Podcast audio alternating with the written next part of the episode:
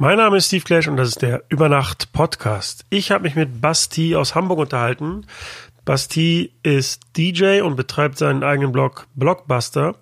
Wir sprachen über seine ersten Gigs in Hamburg, über das Geldverdienen mit Blogs und über verrückte Anekdoten von verschiedenen Partys. Bevor es losgeht, erstmal nochmal vielen Dank an Simon von Entim aus der letzten Folge, der seine Folge fleißig über die Entim-Kanäle geteilt hat ich muss gestehen, ich habe ein bisschen deren Reichweite unterschätzt und bin äh, sehr dankbar, wie viele Leute die letzte Folge gehört haben. Ähm, für die, die drangeblieben sind und abonniert haben, erstmal herzlich willkommen. Wie immer könnt ihr Fragen und Kritik äh, an mich senden an hello@übernacht.cool oder über unsere Social Media Kanäle. Ihr könnt meinen Podcast unterstützen via PayPal oder Patreon. Die Links wie immer in den Show Notes.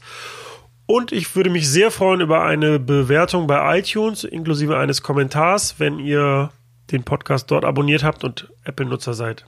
Jetzt geht's los mit Basti. Viel Spaß. Das ist auch so eine Eigenschaft, die mir, glaube ich, bis heute noch äh, sehr inne ist.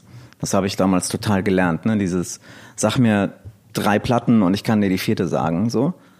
Und irgendwann kam sie auf die grandiose Idee, an diesen Teleskopstangen von den Boxen so zu strippen. Also hat's versucht und hat dann ziemlich schnell, bevor irgendjemand reagieren konnte, den kompletten Boxenturm mit ihrem Strip umgerissen. Es hat wahnsinnig laut gescheppert, alle Kabel sind rausgezogen worden und die Musik war aus. Sie lag unter diesen Boxen auf dem Dancefloor. Zehn Meter weiter fingen die anderen Menschen an. Fünf Sekunden Stille und irgendwann hörst du so aus der dritten Reihe so.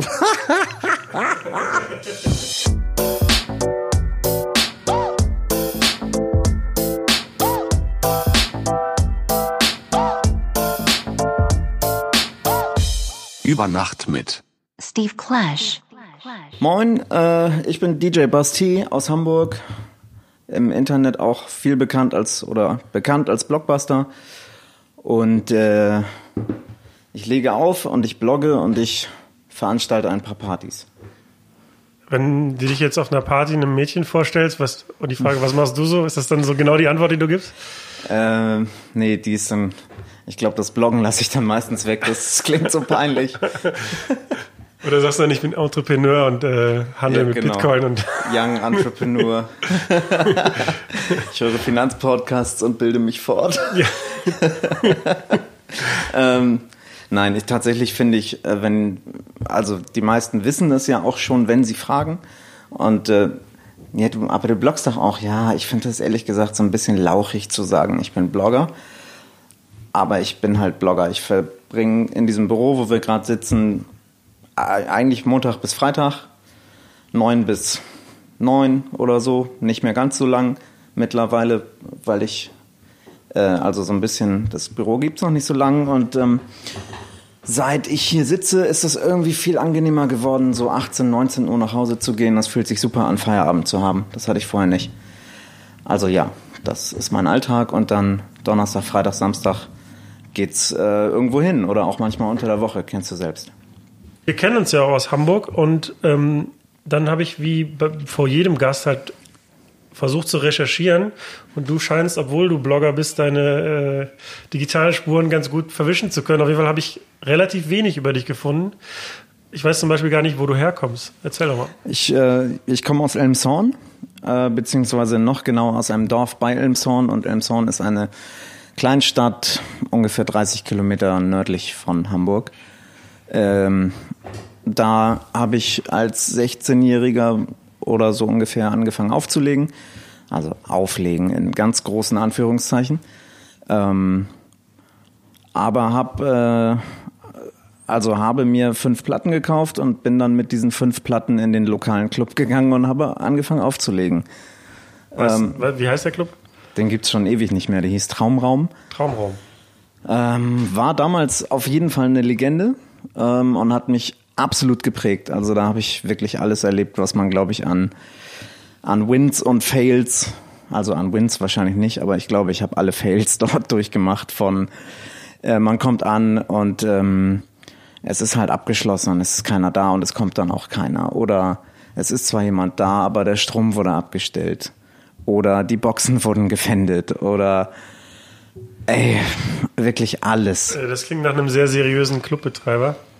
Ja, das war halt alles so, ähm, Also unseriös würde ich das gar nicht nennen. Das war äh, wirklich Freestyle to the fullest. Ähm, aber so hat man halt auch echt gelernt. Ne? Ich habe da mit Mischpulten aufgelegt, die ich nie wieder gesehen habe, mit Plattenspielern, da lernt man dann halt das Handling, ne? Wenn einfach alles scheiße ist und dann kriegst du zum ersten Mal nach drei Jahren einen Monitor an dein Pult und denkst so, Alter, ist das geil. Nie wieder ohne, so, ne? Ähm, aber dann wird's halt auf einmal viel besser und das war schon cool. Wir sind ja, wir haben ein ähnliches Alter, ähm, von daher nehme ich mal an, dass das auch in der Zeit war, wo man sich einfach Platten kaufen musste, weil es keine andere anderen absolut, Weg gab. Ja, ja, absolut. War das denn deine fünf Platten, die du hattest, dann so die, die Eintrittskarte zum Auflegen oder wie bist du da dran gekommen? Mm. Also wie so, ich weiß nicht mehr so ganz genau, aber ja, ich hatte meinen YouTube-Beutel damals mit vielleicht zehn Platten, fünf war untertrieben, aber wirklich zehn Platten ähm, und habe gesagt, hallo, ich bin hier und ich habe Platten und ich würde jetzt gerne nächsten Freitag mal spielen, weil ihr macht ja irgendwie sowas ähnliches wie Hip-Hop. Und das war, stimmte nur so halb, die machten so alles von viel so Ska und Reggae und auch so ein bisschen immer mal Hip-Hop, aber irgendwie war das damals dann auch noch wenig. Und ähm, ja, dann kam ich mit meinen zehn Platten, habe dann, glaube ich, beim ersten Mal 20 Mark bekommen, hatte dann dementsprechend nächste Woche zwei Singles mehr dann wurden aus 30 Minuten 36 Minuten und dann hat sich das so ne, immer weiter. Und dann hatte ich plötzlich ein Case mit Platten und dann hatte ich ein Regal zu Hause mit Platten und das hat halt echt ziemlich viel Spaß gemacht und äh, es kamen immer mehr Schallplatten dazu und ähm, ja. Hast du von Anfang an auch nur Hip-Hop aufgelegt? Also anfangs äh, habe ich nur Hip-Hop gespielt, das wurde dann mal wieder ein bisschen breiter. Ähm, so dieses Sample-Digging mit den ganzen Funk-Originalen habe ich so ein bisschen geskippt, was viele, was ja bei vielen Hip-Hop-DJs so ein Sport ist und war, also damals noch mehr war. Ähm, da war ich nie so deep drin, hab das, finde das cool, auch heute noch, war aber nie so meins. Ähm, aber so die ersten zehn Jahre war schon sehr, sehr strikt Hip-Hop. Auch absolute ja, absolut, naja, Scheuklappen würde ich nicht sagen, aber ich kam so vom Metal und vom Gitarrenkram und habe das dann sehr abgelegt und dann erst später nochmal wieder so entdeckt. Das ist, dass ich es auch immer noch sehr geil finde. Gab es irgendwie, was das Auflegen betrifft, Vorbilder oder woher kam die Motivation für dich, Platten zu kaufen und aufzulegen? Ja, natürlich. Also klar, ich glaube, ohne geht nicht. Es war natürlich damals so ein bisschen, einerseits waren es die ganz Großen, die so Funkmaster Flex war damals oder ähm, so Q-Bird, damals irgendwann mal beim ITF in Hamburg gesehen und ich glaube so Shortcut oder Red Medic waren auch dabei. Sowas natürlich. Und dann ähm, aber auch Ben Kenobi aus Hamburg, auf jeden Fall. Damals totales Vorbild, weiß er auch, sage ich ihm, erzähle ich ihm immer wieder gerne. Ähm, und dann aber auch in einem Song ein, äh, ein Homie von mir, der hieß Rame, der für damalige Verhältnisse auf jeden Fall auch technisch schon recht weit war. Und wir hatten so eine, eine Clique. Ähm, und da habe ich so die Grundsteine vom Beatmatchen und so weiter entdeckt. Ja. Ähm, Elmshorn liegt ja in, in, relativer Nähe zu Hamburg, wie du gesagt hast. Ähm, wie wichtig war denn da so der Hamburger Deutschrap? Ähm, das, also wie wichtig ja, war dir der, der Hamburger Deutschland? Genau, das ist so total äh, gespalten gewesen, weil mir das also schon ehrlich gesagt total am Arsch vorbeiging. Oder ich habe es jetzt nicht so gehatet, aber ich habe es wirklich komplett links liegen lassen. Habe aber gemerkt, dass all meine Freunde außerhalb dieser Clique, die ich eben schon erwähnte, haben das alle gefeiert, ne? Und dann war es so die Zeit kurz vor Silium und Bambule und so. Und aber es, es wurde immer größer und es hat mich nicht interessiert. Ne? Es wurde auch nicht besser. Ähm, dann ging es so los, dass man anfing, ein bisschen außerhalb zu spielen. Und immer, immer war Hamburger Rap das Thema. Und dann habe ich mir irgendwann mal Hammer Hart gekauft als Single. Ich hatte auch ganz lange diese Alben nicht, ne? Also auch kein Bedarf danach und habe mir dann Hammer Hart als Single gekauft oder Rock On war die erste, dann Hammer Hart. Hab die dann auch immer mal außerhalb gespielt. Ähm, und die Leute sind halt durchgedreht. Ne? Und für mich war das total so ein Augenöffner, dieser Spiegel. So, okay, krass, ich habe das voll unterschätzt. Und ähm, nicht, dass mich das dann so, oder wahrscheinlich hat es mich schon so abgeholt und ich dachte, okay, ich muss da echt nochmal hingucken. Aber es hat sehr, sehr lang gedauert, bis ich das so als das auch zu schätzen gewusst habe, was es auch ist. Und ähm, wenn du dann nicht Deutsch-Rap gespielt hast, dann hast du dich eher so auf den US-Rap konzentriert? Ja, total. Ja. Bisschen England, wenig, ein bisschen. Und schon totaler New York-Nerd, ne? Also bei mir erste Platte immer Wu-Tang und dann, als es so richtig viel wurde mit Platten kaufen, ey, dieser ganze Capone Noriega, Beatnuts, Brand Nubian, so, das war schon sehr, sehr viel Gangster. Alles, was Premiere gemacht hat, ja.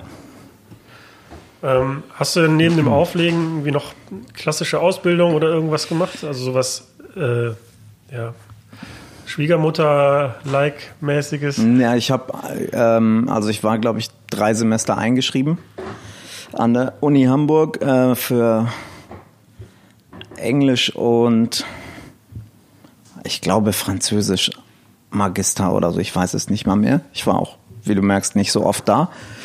Ähm, ich auch nicht. Dankeschön.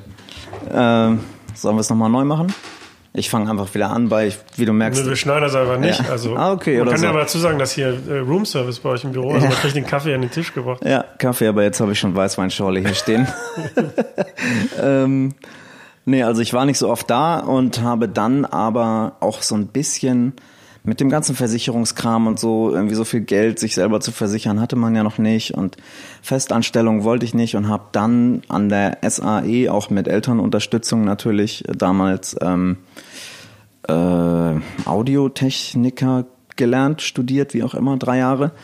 Ähm, hab da schon gemerkt, dass, dass das, dass ich jetzt nie in einem Studio sitzen werde und dort als Techniker fungiere. Hab das irgendwie fertig gemacht und das war auch cool und es gibt auch immer noch viel, wo ich mich genau dran erinnere an die Lektion tatsächlich. Ähm, aber es ist halt nicht mein Job. Ne? Ich habe das dann eher so aufs DJing angewandt und äh, in der Zeit habe ich parallel angefangen bei Groove City ein bisschen zu arbeiten. Das war dann genau gegenüber vom Bunker. Genau, also die, die Schule, ähm, muss man dazu sagen, sitzt auch im Bunker, ne, wo auch das Genau. Übel und Gefährlich drin Ja, ist. ja, okay, ja. Ja. Ja. ja, und das hat sich natürlich super ergänzt. Ne? Dann konnte man immer so davor, danach arbeiten gehen, wie auch immer. Hat super gepasst, hat natürlich für mich als D- äh, DJ eh super gepasst. Ein paar Prozente auf die Platten, immer alle Neuigkeiten sofort kann man hören. War eine super Zeit, auf jeden Fall. Kannst du mir ein bisschen beschreiben, was man, was man im Studiengang da gelernt hat? Also eher so ein, so ein, ja, wie soll ich sagen, so ein technischer Aspekt. Also wie, wie schließe ich jetzt irgendwie das Studio-Equipment an oder war das eher inhaltlich, ähm, wie, wie produziere ich Musik oder wo war der Schwerpunkt? Also Producing tatsächlich glaube ich eher gar nicht, aber natürlich schon so von der Pike auf mikrofonieren, was verkabeln, irgendwie das in den Amp, den Amp in den Vorverstärker oder wie auch immer. Also ja, okay, das war schon falsch, aber ja. ähm, und das Ganze dann auf die Konsole holen und so weiter. Und ähm, das war ein großer Aspekt. Das war auch die praktische Abschlussarbeit, war eine Band aufzunehmen und einen, einen fertigen Song zu haben. Und dann gab es aber auch noch viel am, äh, am Sequencer und in Logic, glaube ich. Äh, das war dann auch noch ein Teil. Und dann nebenbei gab es noch so ein paar Lektionen in so so ein bisschen so die Business-Aspekte eines Selbstständigen, GEMA, v, äh, VWL. Nee, wie heißt sie? VG Wort? Nee, Ja, wir meinen dasselbe. im Institut, was Geld nimmt und gibt. Ja, genau. Okay. Aber das waren halt die, die, also die Business-Aspekte wurden auch beleuchtet und deshalb war das für mich auch total sinnvoll, so als irgendwie im weitesten Sinne mit Musik selbstständig Geld verdienen der Mensch hat das total Sinn gemacht. Hattest du denn zu der Zeit auch im Kopf, dann in der Richtung auch mal zu arbeiten oder ha- hast du schon früh gemerkt, so ich bleib in der Selbst oder ich gehe in die Selbstständigkeit und das ist jetzt nur sozusagen ein Meilenstein auf dem Weg? Das habe ich, glaube ich, tatsächlich schon relativ früh gemerkt, weil einfach viele von äh, den Kollegen waren auch über, überwiegend Typen dann und auch viele Freunde bis heute ähm, haben ähm, waren schon Live-Techniker oder haben irgendwie so Stagehand-mäßig was gemacht oder in kleinen Studios was geholfen oder hatten auch schon kleine eigene Studios für so Mini-Aufnahmen und so. Und das, da habe ich einfach gemerkt, okay, das ist gar nicht so meine Baustelle, da will ich auch, will ich auch nicht hin, das soll auch nie meine Baustelle werden. Trotzdem fand ich das cool und ähm, war auch echt eine, so eine Erkenntnis des ganzen Lebens danach. Ich habe mich dann so ein, zwei, dreimal auf irgendwie Jobs, so Festanstellungen, auch in ganz anderen Bereichen beworben und die Frage war halt immer, was haben Sie studiert? Ah, fertig gemacht? Ja. Und das war die einzig wichtige Antwort. Ja. Komische Erkenntnis, aber so also du meinst, dass es gar nicht auf Inhalte ankam, sondern nur auf diesen Wisch, wo drauf nee, steht, genau. Am Ende, fertig gemacht. ja, total. Ne? Am Ende ist es dann der Typ, der da sitzt, sich vorstellt, macht einen okayen Eindruck, ah, aber sein Studium hat er abgebrochen, ah, hm, nicht so cool. Und darauf ehrlich antworten zu können, ja, habe ich fertig gemacht, war in dem Moment irgendwie eine ganz coole Erkenntnis. Aber habe ich äh, seitdem, glaube ich, nicht wirklich angefasst. Aber jetzt mal abgesehen von dem Wisch, würdest du schon sagen, dass dir das inhaltlich ähm, was gebracht hat? Also würdest du es wieder machen, wenn du die Wahl hättest? Ähm, nee, ich würde es, glaube ich, nicht wieder machen, sondern dann würde ich mir tatsächlich, meinetwegen würde ich mich, ist jetzt nicht mehr legal mittlerweile, aber ich würde mich drei Jahre als Praktikant oder sowas ähnliches verpflichten lassen in, in einem Studio oder in einem Label oder irgendeinem Betrieb, weil ich glaube, dass man da dann doch sehr viel mehr noch lernt. Ja, diese, diese Studiengänge oder Richtungen, wie jetzt die, die du gemacht hast, oder Veranstaltungstechnik oder sei es eine Pop-Akademie oder alles, was so in die Richtung geht, das ist ja alles noch ein sehr neues Phänomen.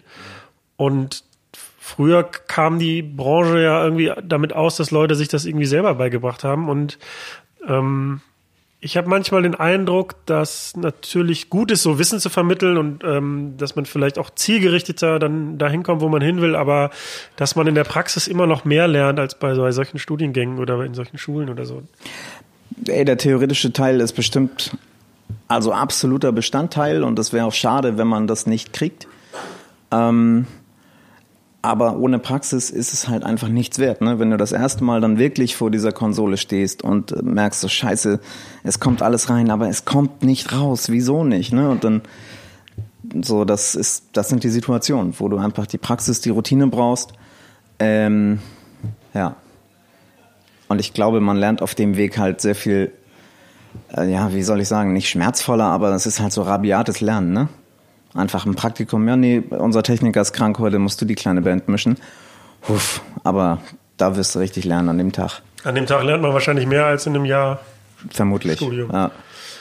Hast du zu der Zeit noch in Elmshorn gewohnt oder bist nee, du nach nee, Hamburg das, Ich bin nach dem Abi dann ziemlich zügig hierher gezogen und habe dann, wie gesagt, diese anderthalb Semester waren auch schon, habe ich in Eimsbüttel gewohnt mit zwei Freunden und dann äh, danach in die Schanze wieder mit Freunden, auch immer DJs und ähm, ja, ähm, was sind denn so die ersten Läden, wo du in Hamburg gespielt hast? Ähm, boah, also ich glaube, es gab mal so ein, zwei Gigs, als ich noch in Elmshorn gewohnt habe. Aber das, da war dann auch echt kein Schwein. Und es war eher so puh, ein bisschen traurig, würde ich sagen. Und so das erste Ding war damals mit dem Trainingslager. Ich, kennst du die? Das ist so, ähm, war damals ähm, auch so eine Gruppierung, vielleicht so ähnlich wie Eimsbusch. Äh, die haben in, in Altona gewohnt, auch in so zwei Häusern und so Kollektivgedanke. Total geil, äh, mit mehreren Rappern, Producern, DJs, bisschen Business und so alles Mögliche drumherum, die auch ziemlich viel Welle gemacht haben damals. Ähm, und äh, da, da gehörten auch ganz viele so dazu. Ich, fettes Brot gehörten jetzt nicht dazu, aber das schwamm so parallel und ergänzte sich so ein bisschen. Ähm, und da waren halt auch Freunde von mir dabei äh, und die haben in der Roten Laterne, ich glaube immer dienstags äh, so einen äh, Hip-Hop-Abend gemacht mit viel Freestyle auch und so und da durfte ich dann mal eine halbe Stunde auflegen. Ähm, hab so vom Style auch nicht so richtig gut gepasst, aber war egal. War für mich eine Sensation natürlich. Ähm, und ich glaube, da habe ich dann auch ziemlich schnell Mixwell kennengelernt, der mich dann zu sich in den Pudel eingeladen hat auf den Mittwoch. Der hat damals jeden Mittwoch oder jeden zweiten, ich hm, so irgendwie so, im Pudel gespielt und ähm, hat mich dann da relativ oft mitgenommen. Da gab es dann auch für, für so einen Mittwoch echt relativ viel Geld. Für mich damals wahnsinnig viel Geld. Ne? Also da wurden die Plattenkäufe dann massiv, äh, massiv mehr. Ähm, und das war natürlich auch so ein riesen Outlet für mich. Da waren auch ständig irgendwie die ganzen Eimsbusch-Leute und alle möglichen, einfach alle möglichen Leute. Und da habe ich auf jeden Fall hier so den, den Fuß richtig in die Szene bekommen. Das war für mich eine wichtige Zeit. Und dann ging es so los, dass einen alle möglichen Leute gebucht haben. Aber Laterne und Pudel, ja. Hattest du zu der Zeit noch einen Job, um das zu finanzieren? Mm, ich hatte immer so kleinere Jobs nebenher. Ähm, tatsächlich ging das aber relativ schnell dann ganz gut. Aber damals hat man auch wenig Geld gebraucht fürs Leben, ne? Also, da waren die Mieten in Hamburg auch noch nicht so teuer. Die Miete war natürlich der aller, allergrößte Faktor, aber sowas wie Essen, ähm, das war dann vielleicht, oder natürlich war der zweite Faktor die Platten, manchmal mehr als die Miete, wenn es ein guter Monat war. Und dann kam ganz lange nichts. Essen war irgendwie unwichtig, das hat man irgendwo so gekauft, bei Penny meistens in der Nachbarschaft. Also ich habe jetzt nicht gelebt wie ein Penner, aber ähm, das, das hatte keinen Standard. Ne? Ich habe das genommen, was kam und ähm, Auflegen war wichtig und Üben war auch wichtig. Ja, das war die Zeit. Hattest du also einen ganz konkreten Plan vor Augen? So, ich will, ich bin DJ oder ich will DJ sein und will davon leben. Und gab es da noch mal so Momente von, von, Existenzangst oder wo du gezweifelt hast, ob das der richtige Weg ist? Ähm, also ja, es gab immer diesen Plan, das voll. Ich habe auch immer, als, äh, als ich noch zur Schule ging, habe ich mit meinem Schuldirektor mal ausgehandelt, ich würde ein Jahr Pause machen, um durchzustarten und äh, habe es dann zum Glück nicht genommen dieses Jahr. Das wäre auch völlig Hat er zugestimmt? Er hat zugestimmt, ja. Dann, dann möchte ich mal wissen, wie du das, wie du da überzeugend drüber Ja, das, das habe ich mich auch gefragt, mehrere Jahre danach noch. Ich verstehe auch nicht, dass er zugestimmt hat, aber ja, es wäre möglich gewesen und ähm, es wäre viel zu früh gewesen. Ne? Also so von der Zeit her ich war weder gut noch bekannt noch irgendwas und ich hätte es niemals in einem Jahr irgendwie groß weit geschafft. Also dann, das wäre Quatsch gewesen. Und zum Glück habe ich es nicht gemacht, auch wenn das jetzt so ein bisschen Opa- und Seniorenweisheit mäßig ist, aber ne, ich hab's, war cool, wie es war. Ähm, also der Plan war da und ähm, aber natürlich gibt's so die Zeiten, dann läuft's einfach mal scheiße, ne? Und man merkt so, oh fuck, ich habe die Momente der Selbstreflexion, wenn du irgendwo hingehst und merkst, oh krass, der ist ja immer noch, damals war auch Technik noch so, so ein Riesenaspekt. Und dann kommst du wo rein und merkst Alter, der scratcht ja noch so, so viel Levels über mir. Und dann ist man ähm, einerseits natürlich so ein bisschen frustriert, aber mich hat das immer krass angespornt. Ähm, also extrem, das war wirklich so das, das Benzin in dem Feuer. Äh, diese, diese Competition und ähm, die Leidenschaft dann auch mal so gut sein zu wollen, wie alle möglichen, die man so sieht. Ähm, was mir heute auch echt so ein bisschen fehlt oder seit zehn Jahren. Ähm, ja. Was war nochmal die Frage? äh, ob, also ob das ein fester Plan war, DJ zu werden und ob es Existenzängste gab. Ja, also ja, fester Plan, absolut. Ähm, jetzt nicht so mit dem Endziel, irgendwie Weltstar oder irgendwas zu sein, aber schon so, ich möchte das gerne auf dem Niveau betreiben, dass ich irgendwie auch davon, davon und damit vor allen Dingen leben kann.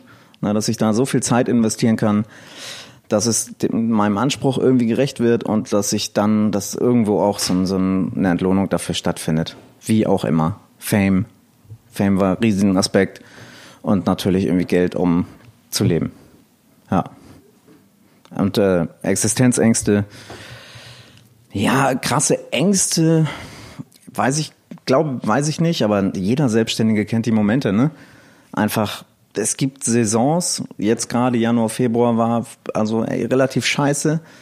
März war okay, April, es sieht super aus und dann man weiß es und es ist jedes Jahr so und trotzdem denkt man sich, Mann, Alter, ich dachte, kommt das gerade sehr dachte, bekannt vor, was du sagst. Ja, ja, genau, klar, sag ich ja, jeder Selbstständige kennt das.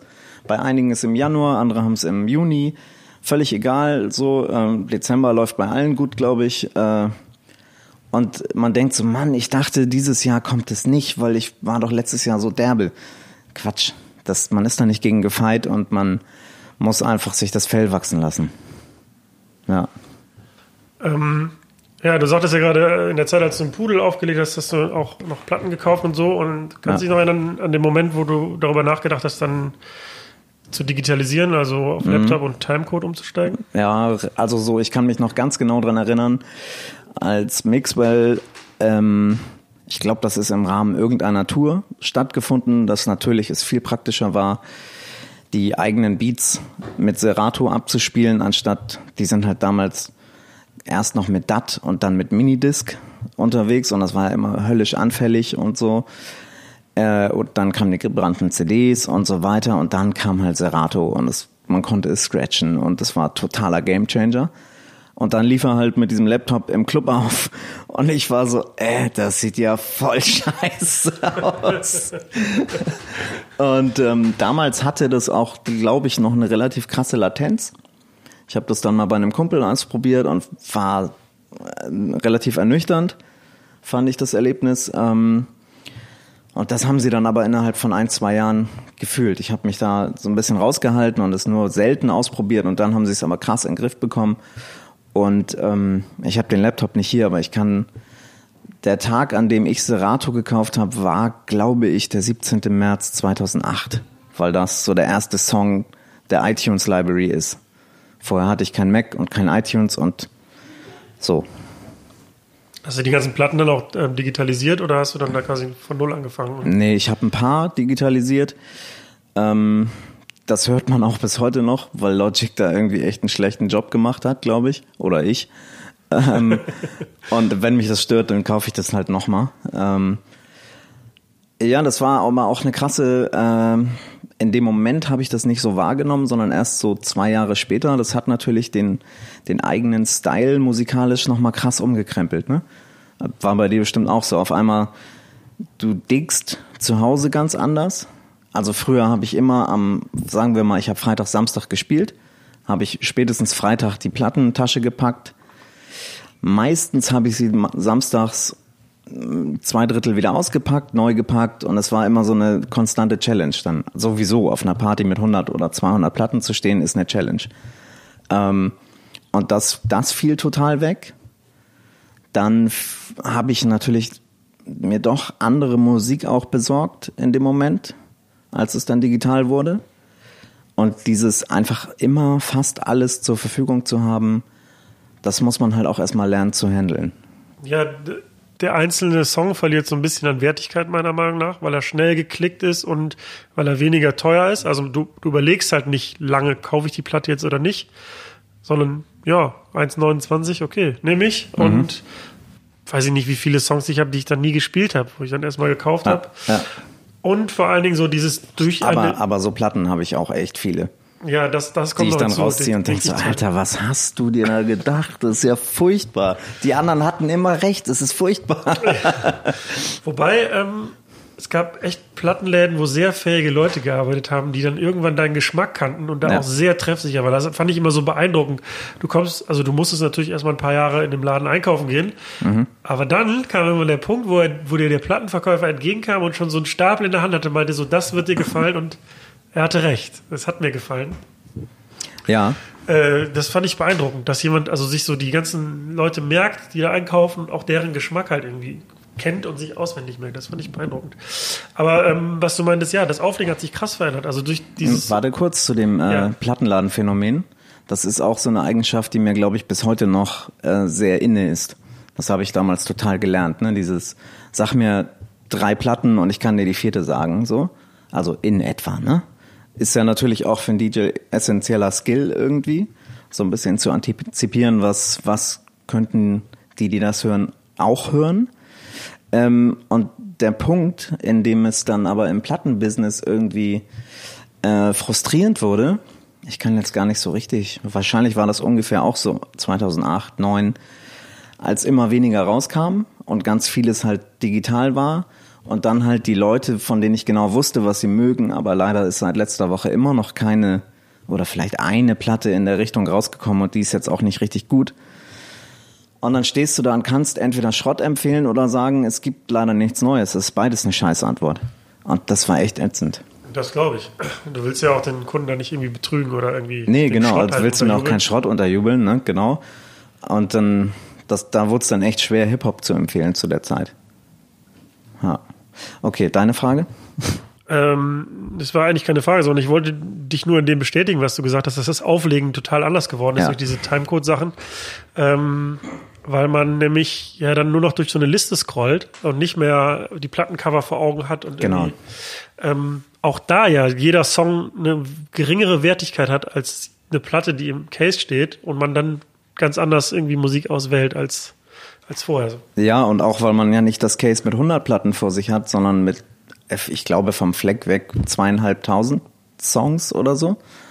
Natürlich. Und irgendwie ein paar hatten dann früher immer noch die Cover eingeblendet und haben sich die in irgendwelchen Libraries gezogen und so und um dann so dieses Gefühl von durch die Kiste diggen zu behalten, habe ich den Sinn dann nicht so erkannt. Das scrollst du, glaube ich, auch schnell durch.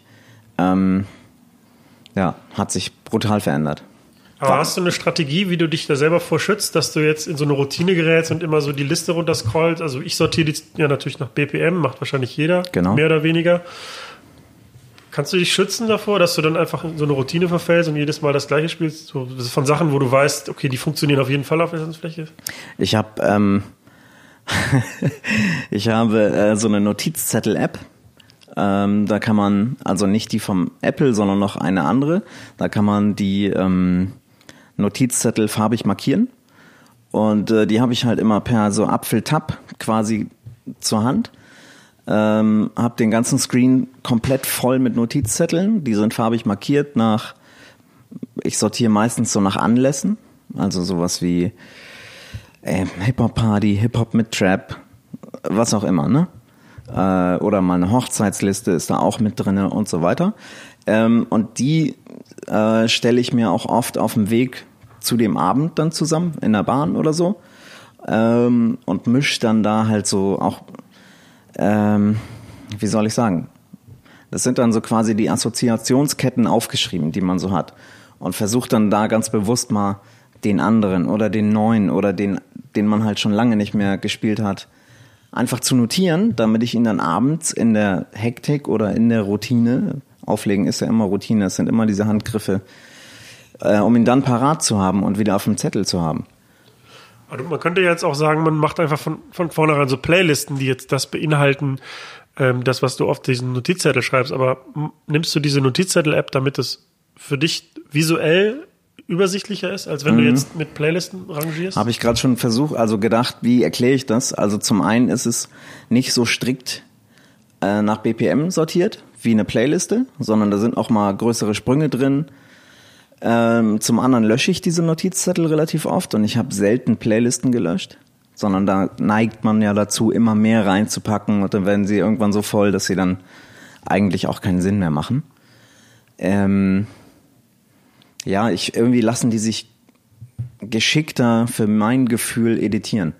Also ich lösche da relativ viel drin rum, ändere Reihenfolgen oder mache dann einfach nur einen Zeilenabstand rein und denk schon, ah okay, da hast du dir was bei gedacht, ah ja, so war's. Weil da sollte irgendein Song zwischen. Und äh, das hilft mir total. Ja, das ist auf jeden Fall ein guter Tipp. Also ich muss mir tatsächlich auch mal ein System überlegen. Ja, ich äh, habe das ganz oft, wenn ich dann in so Clubs stehe und die anderen DJs stehen dann ja auch öfter mal hinter einem und sind so, ey, was, was hast du da gerade gemacht? Was war das? Schreibst du E-Mails oder was? und mir ist das eigentlich immer so ein bisschen unangenehm und hatte auch ganz oft das Gefühl, dass man so belächelt wird. Aber viele finden das auch total cool, weil sie genau das Problem halt haben. Das einfach jeder hat, ne? Man steht da, denkt, was hatte ich mir heute Nachmittag ausgedacht? Ah ja, Notizzettel. Und je nachdem, wie gut es halt läuft oder wie viel man sich auch ausgedacht hat vorher, ähm, skippe ich dann halt öfter zwischen Serato und dieser App hin und her. Ja. Ja, ich hatte es im Rahmen des Podcasts auch schon mal erklärt, weil ähm, ein Hörer danach gefragt hat, wie ich sortiere, aber ich habe tatsächlich so eine Liste, wo alles drin ist, weil ich auch Die immer ich Angst, auch, Angst ja. habe, so, also außer wenn jetzt eine Motto-Party ist, eine reine Hip-Hop-Party oder eine reine XY-Party, dann macht es natürlich keinen Sinn. Aber auf so Partys, wo ich frei spiele, habe ich halt immer Angst, dass ich irgendeinen Song vergesse und dann mich auch nicht traue, zwischen so Genreordnern hin und her zu springen. Da habe ich lieber eine Liste, wo alles drin ist und ähm, nach Geschwindigkeit sortiert und dann weiß ich, okay, nach dem Hip-Hop-Song passt jetzt dieser Funk-Song und den hätte ich vielleicht nicht gefunden, wenn ich jetzt Funk und Hip-Hop getrennt hätte. Hab aber auch noch natürlich so Sublisten mit, mit Genres oder mit, mit anderen Themen, halt Hochzeit oder was auch immer so. ja. Wie, wie viele Songs hast du denn so in der Library? Äh, also in dieser Hauptliste würde ich jetzt mal so um die 1000 schätzen mittlerweile. Krass. Kann aber auch sein, dass es weniger sind. Okay, bei Und mir sind es weit über 10.000. Ah, okay, krass. Das ist halt, das ist auch total furchtbar. Ne? Und ich war auch schon zigmal an dem Punkt zu sagen, okay, ich jetzt nicht lösche alles, aber ich erstelle mir so eine ganz neue Liste von null auf. Ähm, und habe dann aber auch echt mal so ein paar Monate drauf geachtet und habe gemerkt, mir würde dann schon auch viel, viel fehlen aus diesem Riesenarchiv, ne? weil genau diese Assoziationsketten, so wo man denkt, oh geil, jetzt dieses Ding, ich habe auch so ein kleines Fable für 80er und es passt irgendwie tempomäßig gibt's da so viel und so. Und wenn der mir dann fehlen würde, fände ich es schade und deshalb habe ich es dann nie gemacht. Ja, ich äh, lösche mal dann, wenn ich so einen Rappel kriege und denke so, boah, das sind so, so, so Hits, die ich jetzt so ausgenudelt habe und ich kann die einfach nicht mehr sehen. Und ähm, dann kommt da vielleicht noch der eine oder andere noch in den Hochzeitsordner, weil man da nicht drum rumkommt. Aber ansonsten, dann lösche ich die einfach, weil es mich dann irgendwann so nervt. Ähm, ja, Spielst du viele Hochzeiten? Nee, ich spiele nicht viele Hochzeiten, aber gelegentlich, also so Ja. für Freunde von Freunden oder so. Und dann, das hatte ich auch schon mal, ich hatte ja Markus Rosenbaum im, im Podcast, das ist ja ein reiner oder fast reiner Hochzeits-DJ und mich mit dem mal ausgetauscht. Und ähm, da hatte ich ja auch schon gesagt, also ich mache Hochzeiten, aber dann für Leute, die mich schon mal auflegen, hören, äh, gehört haben Macht Sinn. und die halt auch wissen, was sie bekommen. Ich meine, klar spielt man auf einer Hochzeit anders als im Club, aber da gibt's jetzt nicht mit hier ist die Wunschliste und spiel das, sondern entweder die wollen meinen Sound oder nicht. Und wenn nicht, ist es ja auch nicht schlimm. Dann wird's jemanden geben, der das besser macht als ich. Genau, ist nur doof, wenn sie es an dem Abend erst merken. Nee, nee, das besprechen wir in der Regel vorher. ja, ja, richtig. Darf ich mal das Bier haben? Du darfst das Bier haben? Möchtest du auch noch was trinken? Nee, danke. Aber spielst du ja in Hochzeiten? Ähm, zwei bis drei im Jahr. Und auch nur, warte. Ähm,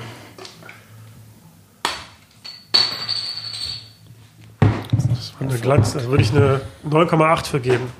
beim dritten Versuch, ja. Ja, das, das ist das Gute am Podcast, das sieht man nicht.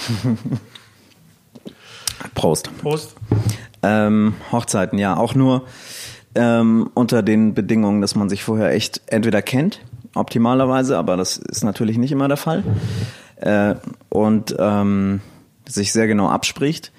Und ich glaube, eine hat dann nicht stattgefunden aus der musikalischen Differenz. Das war Schlager tatsächlich. Das Wann habt ihr das gemerkt?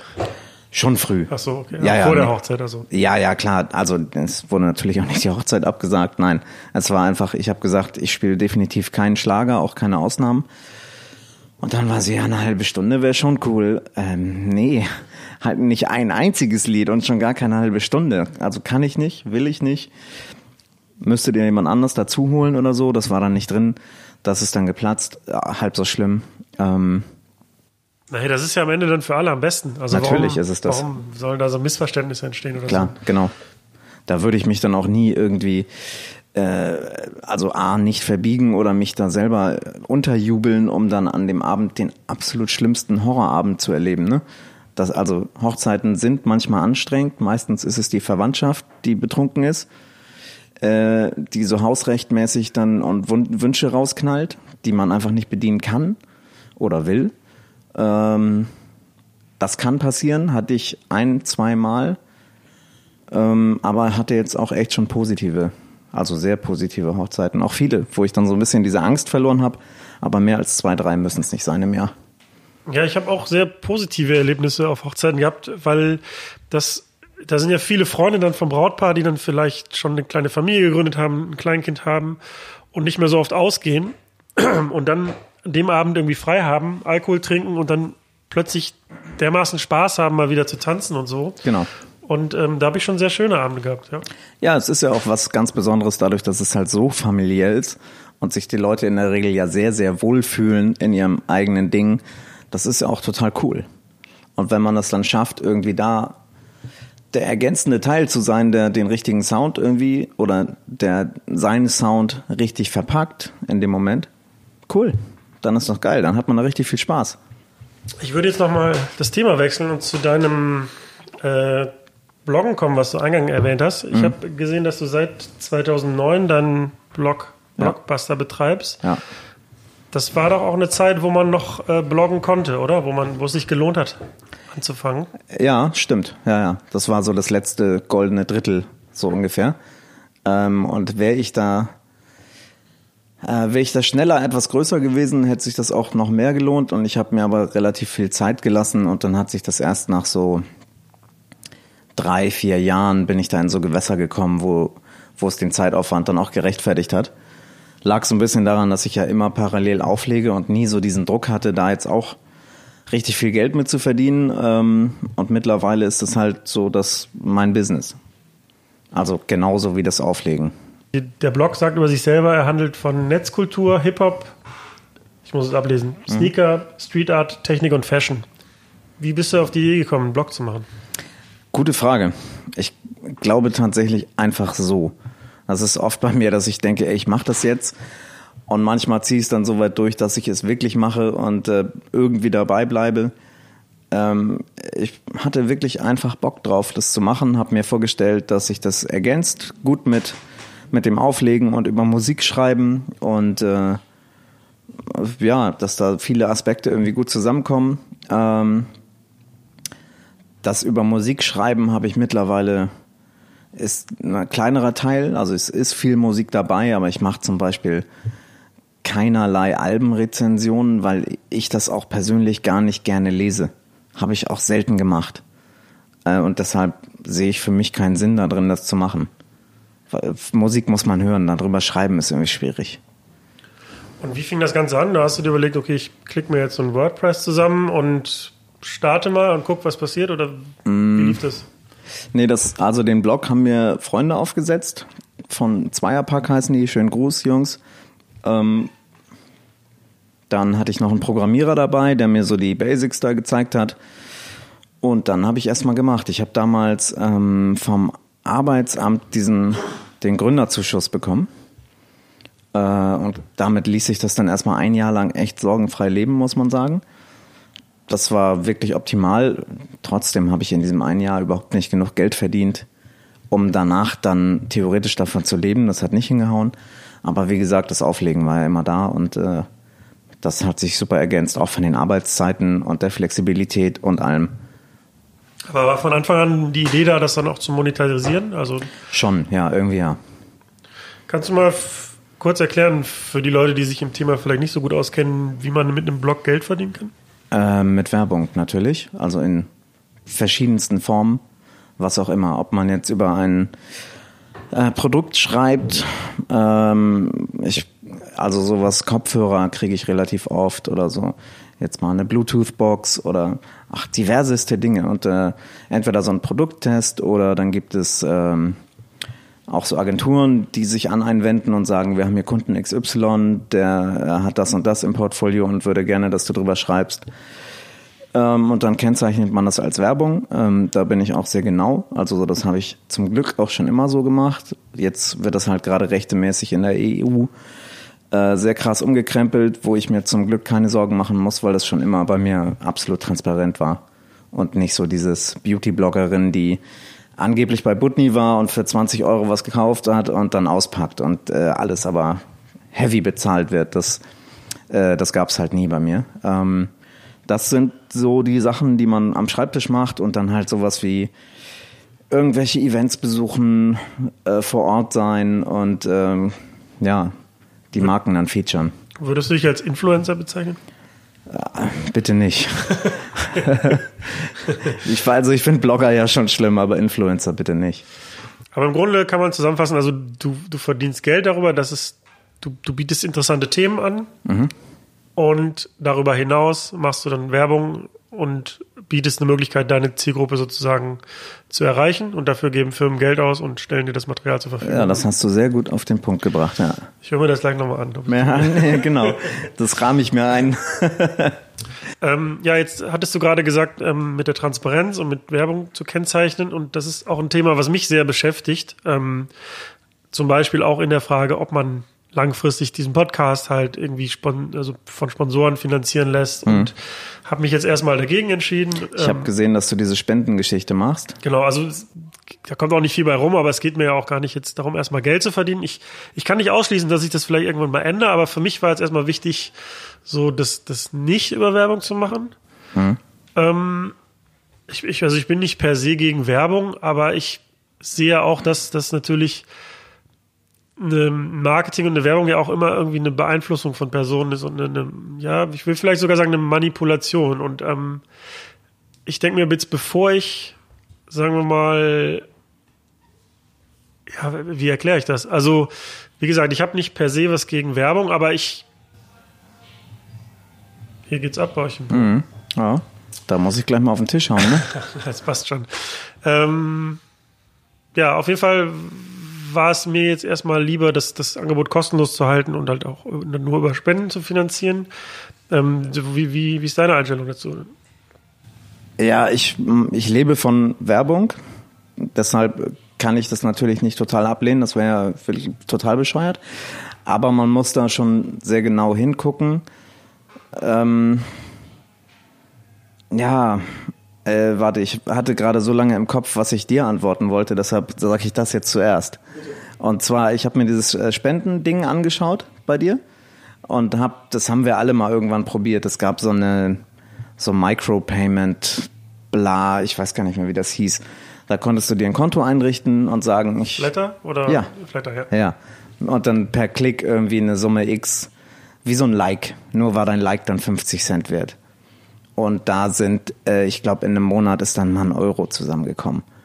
Und der kam dann meistens von befreundeten Bloggern, denen man dann auch den Euro hingeflattert hat. Das war also totaler Quatsch. Ähm, und da habe ich dann gedacht, ja, schade, dass es nicht funktioniert, aber es funktioniert halt nicht.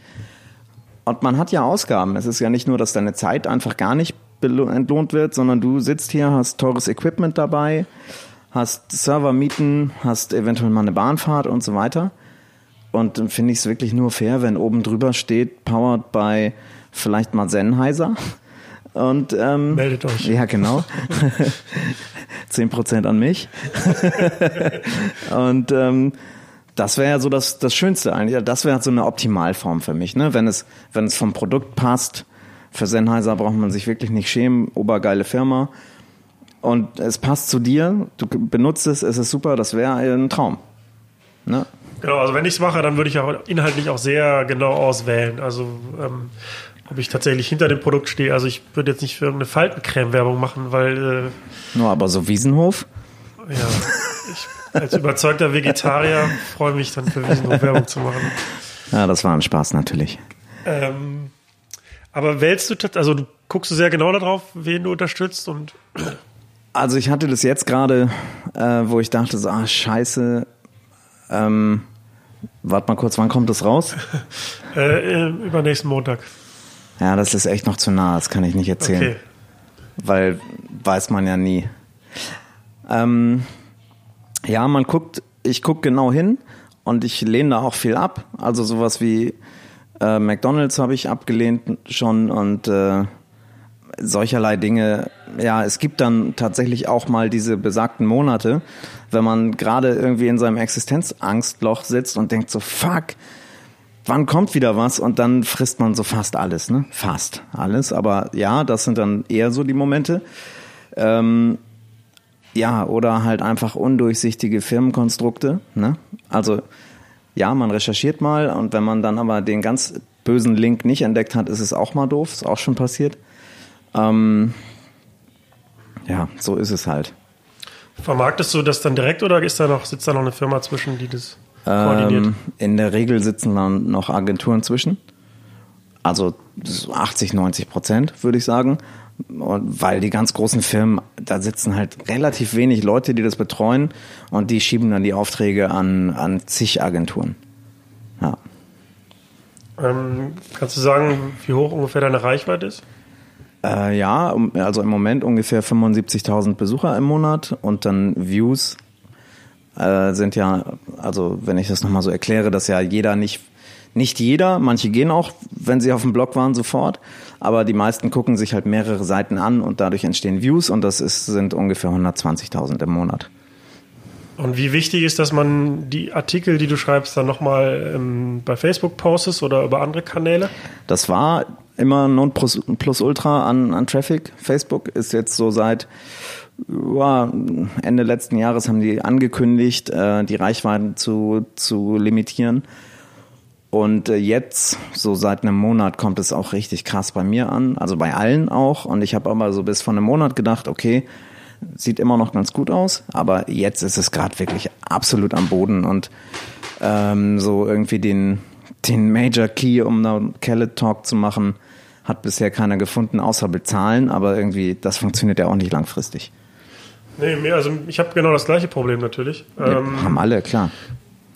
Also ich habe jetzt, was jetzt meine DJ-Tätigkeit angeht, mir auch überlegt, einfach äh, einen eigenen Kanal aufzubauen und ähm, das klingt jetzt ein bisschen antiquiert, aber einen E-Mail-Newsletter aufzubauen, weil mhm. ähm, ich das quasi dann selber in der Hand habe und ähm, selber entscheide, also, also oder dann immer 100% Reichweite habe. Und mhm. ja, habe mir jetzt eine Webseite programmiert und habe lange gedacht, so als DJ brauchst du keine eigene Webseite, weil wofür? So gibt Soundcloud, mhm. gibt Facebook und kein Mensch surft auf Webseiten. Ähm, Na, ich, aber doch schon so, ne? Wie man sieht, ja. kann man sich halt nicht darauf verlassen, dass man immer Reichweite kriegt bei diesen, bei den Plattformen. Und ja, ich, also es ist natürlich sehr mühselig, jetzt E-Mail-Adressen zu sammeln, aber ähm, dadurch gewinne ich sozusagen so ein bisschen die Kontrolle zurück. Ähm, ja. Hast du auch eine Strategie oder? Ja, ich habe mir so ein paar äh, Inhalte ausgedacht. Also bis jetzt äh, raus ist ähm, so eine Liste, die heißt, ich komme gerade gar nicht drauf, wie ich es genannt habe, aber so Hip-Hop-Alben ähm, vor jetzt 21 Jahren. Meine essentiellen Hip-Hop-Alben von äh, 97 war das. Äh, so eine Liste und dann halt eine Spotify-Playlist dazu. Ähm, und das ist halt Content, den kann man eben auch nur auf dem Blog beziehungsweise dann auch auf Spotify konsumieren. Aber das funktioniert halt total gut. Ne? Und so versuche ich mich dann auch über einfach äh, jetzt nicht zwingend längere Blogbeiträge, aber ja, wenn man mehr Inhalt hat, wird der auch länger, der Beitrag. Äh, versuche ich den, die Webseite einfach wieder wichtiger zu machen und so, dass die Leute, die versuchen, sie vielleicht mal wieder direkt anzusurfen und nicht nur über oft auch so relativ kurzweiligen Facebook-Inhalt, sondern dahinter dann noch ein bisschen mehr zu haben. Und das auch, ähm, naja, wie so eine Serie halt, da kommen natürlich jetzt die ganzen Jahre, äh, dass man denkt, ach geil, 97 war cool, ich bin aber jetzt irgendwie zehn Jahre jünger als er, bei mir ist halt 2005 irgendwie wichtig oder als ich angefangen habe, Deutsch-Hip-Hop zu hören, 99 oder so, ne? Und äh, das ganze Archiv wird es dann natürlich geben. Es ist aber auch ultra zeitintensiv.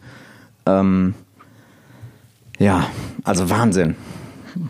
Wie ist eigentlich das so das Verhältnis unter den Bloggern? Also es gibt ja noch viele weitere große deutsche Blogs und manchmal sehe ich auf Facebook auch, dass Inhalte ähnlich sind. Dann ist halt irgendwie gerade ein lustiges, mhm, lustiges Meme irgendwie ja. am Start oder irgendein lustiges Video, was dann, so mehrere teilen. Also ist es eher so ein freundschaftliches Verhältnis oder klaut man sich da die Inhalte und hat böses Blut oder wie stelle ich mir das vor? Ähm, äh, nö, ich glaube, so mit Klauen ist ja das Internet, ne? Und auch, also, das sind dann in der Regel Sachen, die hat halt keiner von uns erfunden oder auch nicht. Den Inhalt hat niemand geschaffen, sondern der Typ, der irgendwo ausrutscht oder was auch immer, das witzig lachende Baby, äh, keine Ahnung. Äh, das hat niemand von uns, das hat irgendjemand irgendwo aufgestöbert und dann teilen es halt alle, weil es steil geht. So als doofes Beispiel. Deshalb kann man da ja nicht von Clown reden, sondern das ist quasi kulturelles mehr oder minder Gemeingut. So. Ähm, da springen dann halt oft alle mit auf auf den Zug und alle haben einmal gelacht irgendwie den Tag. Ähm, anders würde ich das schon sehen, wenn ich jetzt so diese Liste mache und jemand kopiert die und nimmt sich vielleicht auch noch äh, das Titelbild dazu und äh, da wäre ich dann schon so, hm, okay, das ist so, als wenn jemand mein Mixtape kopiert und es dann unter seinem Namen raushaut. Äh, Habe ich jetzt so, aber ist mir jetzt auch noch nicht passiert, aber es gab schon so Blog-Rip-Offs auch, ja, klar. Wie geht man damit um? Dann erstmal freundlich anschreiben und sagen, hier, das ist meiner ich, Idee ja, ziemlich ähnlich. Genau, habe ich so, also ich habe auch ganz am Anfang mal ungefragt ein Foto benutzt von einem, ich glaube, Hamburger Fotografen. Ähm, der mich dann angeschrieben hat, netterweise damals, äh, und meinte, ey, also ist nicht so cool, jetzt ist egal, lass drin, aber eigentlich geht es gar nicht. Und ich war halt totaler Neuling und dachte so, hä, okay, scheiße, jetzt habe ich echt einen großen Fehler gemacht. Cool, dass er nett war. Ähm, so. Ähm, und genau so handle ich das auch. Wenn es mir dann mal auffallen sollte, schreibe ich demjenigen. Ähm, ich habe noch nie, nie irgendwie jemanden abgemahnt oder so. Wofür? Also, ne, das liegt mir extrem fern. Es gibt natürlich das Gegenbeispiel gibt's zu tausendfach, dass so Blogger und Webseitenbetreiber ähm, da Ziele werden von irgendwie An Abmahnanwälten, ne? die so Karteien durcharbeiten mit irgendwelchen automatisierten Bots und dann sehen, aha, in seinem Impressum steht keine Telefonnummer, hier kommt die Rechnung 500 Euro. Ja, also das Business verstehe ich auch überhaupt nicht. Also das liegt mir auch völlig fern. Ja, also natürlich liegt mir das auch fern. Ich verstehe das Business. Das sind halt quasi arbeitslose Anwälte vom, mit dem Studium fertig. So lässt sich Geld machen. Also das ist so meine Erklärung dafür, gefühlt. Ja, also es, es gab auch schon Vorfälle, wo dann Leute einfach so Veranstaltungstexte von mir kopiert haben. Ja, okay. Sowas. Ja. Also das ist jetzt natürlich jetzt auch kein, keine Raketenwissenschaft, aber mich hat das dann schon geärgert und dann habe ich die angeschrieben, aber dann waren die meisten auch cool und meinten, ja, sorry, war keine böse Absicht. Und Naja, ihr habt den halt kopiert, also ja, es passiert ja nicht aus Versehen, ne? das stimmt. Ähm, aber da würde ich jetzt auch keinen Anwalt losschicken oder so. Nein, natürlich nicht, würde ich auch nicht, aber ich finde es auch schon ein bisschen nervig, wie dreist manche da halt agieren, ne? Klar. Äh, 2015 gab es ein schönes Projekt mit Falk Schacht. Da habt ihr nämlich äh, euch Albumcover von Deutschland ähm, Künstlern genommen, die ihr Albumcover irgendwie in oder wo ein Foto aus Hamburg als Albumcover gedient hat und habt euch Ja. die Orte gesucht und die nochmal abfotografiert. Ja, genau. Also Alben- und Single-Cover auch. Und es war dann ähm, ganz, ganz krass, wie wenige Künstler überhaupt Fotos nutzen. Ganz viel war so Illustrationen und so. Und ich glaube, die, es waren dann nur sechs oder sieben Cover, die wir hatten. Und ein oder zwei haben wir rausgeschmissen oder drei vielleicht. Und dann bei drei oder so waren klar, die waren, wurden nicht in Deutschland fotografiert oder auch nicht in Hamburg. Ähm, aber so die Handvoll, die wir dann noch übrig hatten, war wirklich auch die wichtigen und viel mehr hatten wir auch nicht. Wir hätten auch gern weitergemacht, aber es gab halt so in dem Sinne haben wir nichts mehr gefunden. Und genau, das Konzept war äh, diese, ja, also so die Beginner unter dem Fernsehturm an den Messehallen und dann irgendwie so zu erahnen, aha, da haben die gestanden und dann das Cover in dem äh, Fotoausschnitt zu platzieren. War so, das war die, die Idee. Eins war, glaube ich, noch von 1-2, ne, am Elbstrand. Genau, genau. Also das war, also das ist so das, wo ich am wenigsten sagen könnte, ob es jetzt der Abschnitt Elbstrand war. Ich glaube ja und ich glaube, wir haben Rabauke auch gefragt. Falk hat, glaube ich, Rabauke gefragt. Ähm, aber hey, es ist ein Stück Elbstrand, ne, mit einer Boje. Also, mh, ja, ein äh, Motiv wollten wir eigentlich machen. Das war was von Doppelkopf. Ähm, und da haben wir ich war mir relativ sicher, dass es am Hafen auch ist, wo so eine, da ist so eine Treppe, die ist so, ich würde sagen, fast barock. Und da stehen die so drauf und irgendwie wird das so ganz steil nach oben fotografiert. Ich weiß nicht mehr, welches Cover das ist. Und dann waren wir da und waren so, hm, ja, das sieht ganz genau so aus. Aber da oben ist so eine Ecke von einem Haus oder so und das steht da nicht. Und das Haus, das da steht, ist schon viel älter. Das passt nicht. Es kann nicht hier sein. Und dann haben wir Falk angerufen. Falk hat Falk angerufen. Ähm, und der so, nee, das ist da. Und dann haben wir aber noch Bubbles, glaube ich, angerufen. Und der meinte, nö, das ist so ein Schloss in Bulgarien. ja, okay. Ja, eins fällt mir auch spontan noch ein. Ich glaube, es gibt von Fettes Boot von der Single da draußen. Die haben sich an der U-Bahn-Station Kellinghusenstraße, glaube ich, fotografiert. Genau, aber der, das haben wir auch gehabt. Und der Aufgang existiert nicht mehr. Ja, das stimmt. Ja. Also ich habe nämlich da mal in der Nähe gewohnt und bin da immer ein- und ausgestiegen. Und dann Ah, ja, dachte ich, siehst auch du. irgendwo so, Ja, da steht Kellinghusenstraße, aber es Genau. sieht nicht mehr so aus. richtig, ja, ja, da haben wir sogar noch einen Bahnbeamten getroffen und den gefragt. Und der so, nö, die haben ja mal umgebaut vor Jahren und genau dieser Aufgang, wo man nämlich oben in dem Glas dann so spiegelverkehrt, glaube ich, Kellinghusenstraße Ja, genau. sehen konnte, existierte halt nicht mehr. Ihr seid ja richtig genau gewesen. Ähm, Wir haben es echt penibel versucht, ja. das hat auch gutes Feedback gegeben, glaube ich. Ne? Ihr Ja, wurdet das- nochmal bei Bento ähm, Ja, genau, das hat auch echt, hat auch Spaß gemacht. Wir haben so einen Tag, glaube ich, gebraucht für die Fotos. Ich glaube, dass das halt am coolsten für mich geworden ist, weil es so ganz genau ist, ist äh, das von äh, Mirko und Specs. Das mit der, mit der, äh, es ist, ist es die Kennedy-Brücke? Da als da. Mit, mit der S-Bahn, die mit der S-Bahn. Dann haben wir auch noch die S-Bahn, das ist eine andere S-Bahn, aber ja, es passt echt sehr gut in den Bildausschnitt, das gefällt mir echt gut. Ja. Da stand auch drin, dass Sie Ambitionen haben, das nochmal weiterzuführen. Gibt es die Idee noch? Mm. Ja, also wir hatten tatsächlich, wie gesagt, schon versucht, die noch weitere Cover zu sammeln. Dann kam, das war ja auch so ein inspiriert von irgendwelchen Amis aus diesem Mass Appeal Umfeld, ähm, die auch einen Blog hatten und die haben das mal gemacht mit Google Maps, glaube ich. Dass sie irgendwie die Ecke von, von Pauls Boutique oder so haben sie auf Google Maps eingetragen und so. Und das war auch total cool. Dann haben wir das so weitergemacht mit dem Foto in dem Foto. Und das hatten die dann auch nochmal gemacht. Also überhaupt kein Rip-Off, es war halt dieselbe Idee weitergesponnen. Mit halt so Legendary New York-Alben, glaube ich. Und, ähm, äh, und weil uns eh so ein bisschen das Pulver einfach ausgegangen ist und es ehrlich gesagt jetzt keinen Sinn macht, dafür durch die Republik zu fahren, um in Stuttgart, ja gut, dann könnte man da nochmal ein paar Cover machen, aber der Aufwand ist echt krass. Ähm, und also bisher gerade nicht. Vielleicht hört er das ja und sagt, ey, lass machen. Ich bin down. Ohne jetzt genaue Zahlen zu nennen, aber was ist so für dich der wichtige Einkommensfaktor? Das Auflegen oder der Blog? Ähm, immer mal so, mal so. Das ist echt, also meistens hat es beide, beides so Hochsaison, wie schon gesagt, Dezember und so Ende des Jahres ist echt immer viel los. Ähm, in beiden Geschichten. Also man legt irgendwie viel auf und äh, auch die ganzen Firmen müssen noch ihre Mediabudgets rausknallen und dann gibt's echt kein Halten mehr. Ähm, Auflegen ist wahrscheinlich ein Tick konstanter übers Jahr und das Bloggen ist so auf und ab und im Schnitt ungefähr dasselbe. Ich habe ja auch eine Zeit in Hamburg gelebt und wir beide kennen uns ja, weil du mich gebucht hast als äh, Warm-up für die Rhythmusgymnastikparty, die du damals im Übel und Gefährlich veranstaltet hast. Das war auch ganz nett eigentlich, weil ich bin ja nach Hamburg gekommen und habe äh, random halt Leute angeschrieben und gesagt, hallo, ich bin DJ, ich bin neu hier.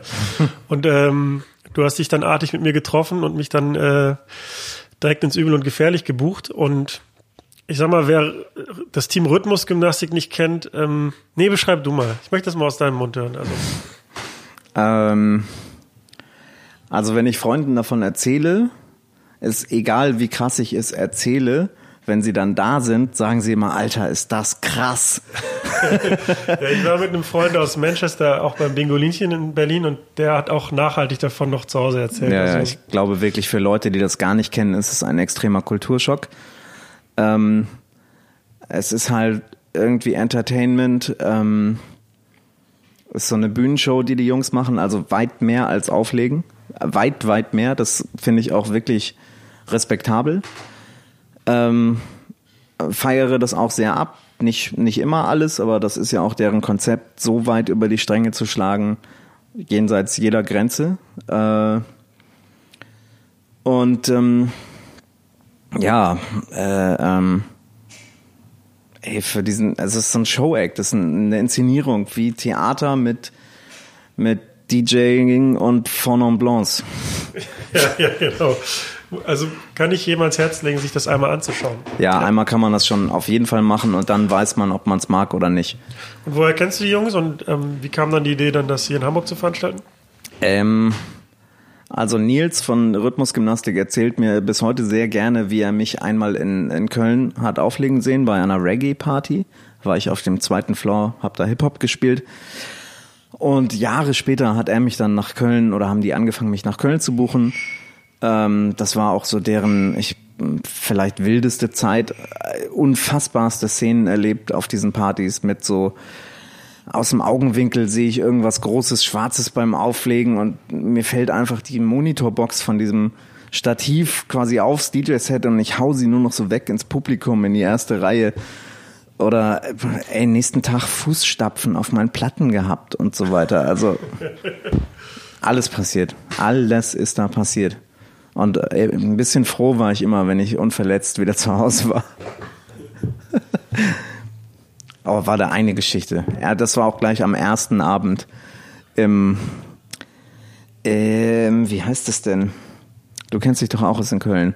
Ich glaube, nicht Gloria, also äh, beim Bahnhof Ehrenfeld in der Nähe. Ziemlich langer Laden mit einem Keller auch darunter noch. Luxor, kann das sein? Uh, das, dabei fragst du mich. Okay, es war auf jeden Fall eine große Rhythmusgymnastik-Sause. Und ich kam um elf an und die hatten um 10 Uhr äh, aufgemacht und dachte schon, ja, ich bin mehr als pünktlich. Bin dann eigentlich schon nicht mehr reingekommen um elf. Ähm, wurde dann irgendwie bin ich reingekommen, wurde dann zum Glück auch direkt von Sepp, dem anderen der Rhythmusgymnasten, abgeholt, der so zufällig an der Bar war. Komplett durch den Laden, wo gerade Tony L mit seiner Band gespielt hat. Und es gab kein, kein Backstage, sondern das war so eine Ecke von der Bühne, ähm, wo die Jungs dann dahinter standen und so Getränke hatten. Ähm, und äh, weil die Toilette aber einmal durch den Laden, dann in den Keller und wieder an die ganz andere Ecke, also man hat wirklich eine halbe Stunde gebraucht, war, haben die Jungs dann angefangen, auf der Bühne in diese 03 Bierbecher zu pinkeln. Mhm. Ähm, was dann daran resultierte, dass da so eine riesen Batterie an bepinkelten Bechern stand. Äh, und dann gab's halt irgendwann natürlich kein Bier mehr, aber es gab noch Schnaps. Und es kam halt ein Typ und wollte sich einen Longdrink machen und war so, ey, ist das dein Bier? Oh, ich weiß, wo die Reise so, geht. nee, nee, nee. Und dann fing er an, dieses Bier in eine leere Bierflasche wieder zurückzuschütten und es ging halt alles daneben und ich, bis ich ihn dann anstupste und meinte, Dicker, das ist kein Bier, das ist Pisse, ne? Und er so, ja, ja, was? Ja, ja, das Pisse. Ah! Und dann, kurz danach, kam der Bouncer von dem Laden mit seiner leeren äh, Getränkekiste und hat halt so, ähm, wie man das so macht, wenn man fünf Gläser greift, auf einmal oben rein, tief Finger tief rein, zusammenreißen, in die Kiste rein. Das hat er dann ein paar Mal gemacht, bis die Kiste voll war mit den bepinkelten Bechern. Kiste über den Kopf und durchs Publikum geschunkelt und da haben auf jeden Fall alle ihren kleinen Schwung abgekriegt. Oh. Ja, das war mein erster Rhythmusgymnastikabend äh, in Köln. Wow.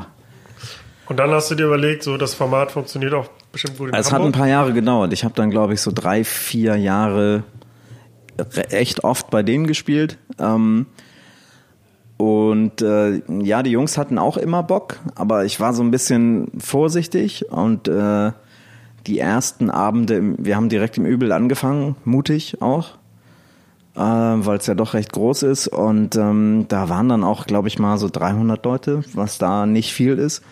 Aber da die, gehen 1000 oder 1300 rein oder ja, so. nee, 1900, also 900 bis 1000 ist richtig knackig voll, aber mit 300 ist halt richtig leer. Aber äh, alle in Aerobic-Klamotten oder irgendwie verkleidet, Stimmung war Bombe und dann nach dem zweiten, dritten Mal war es halt auch schon echt eine Bank immer. Ja. Ja, ich habe zwei Erinnerungen eigentlich an die, an die Veranstaltung da im Übel. Ähm, das, also das eine zeigt eigentlich, wie gut vernetzt und wie beliebt die Jungs eigentlich sind. Ähm, da war, die Party war abends und natürlich, wann sonst.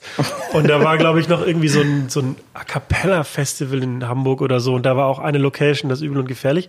Und dann kommen wir halt zusammen in den Laden mit den Rhythmusgymnastik und dann kommt uns ein Typ entgegen. Und das war äh, Roxor Loops, also der, der ist ein belgischer ähm, Beatboxer, der dann im Rahmen des Festivals aufgetreten Mhm, hat. Der war glaub, damals Weltmeister auch. Vize-Weltmeister Ja, oder oder so, Weltmeister oder, ja, sowas. Und ähm, der aber auch schon mal zu Gast bei denen war und dann so großes Wiedersehen und das war halt eine zufällige Begegnung und dann, ja, hey, was machst du heute Abend? Komm doch auf unsere Party. Und ähm, ja, der kam dann später auch wieder. Mhm. Den hatten wir auch vor so zwei, ein, zwei Veranstaltungen nochmal als Gast. Ah, okay. So, und dann kam noch irgendwann während der Party kam noch das Bo als Gast auf die Party. Der, mit denen standen wir dann Backstage. Und dann haben die beiden sich einfach überlegt, ach, warum nicht einfach mal auftreten und sind dann spontan zusammen. Roxor Loops hat gebeatboxt und das Bo hat türlich türlich gerappt. Äh, spontan auf dieser Party aufgetreten. Und äh, also für mich war es so krass, also die, die kriegen überhaupt keine Gage jetzt dafür. Und nur weil, weil diese Partyreihe so beliebt ist, äh, steigen die beiden jetzt auf die Bühne und performen halt einfach, weil sie Bock haben. So, das Ja, fand ich gab, gab halt Bier und war geil, genau. fand ich eigentlich super. Und die zweite geht auch eher so ein bisschen in diese Urinrichtung.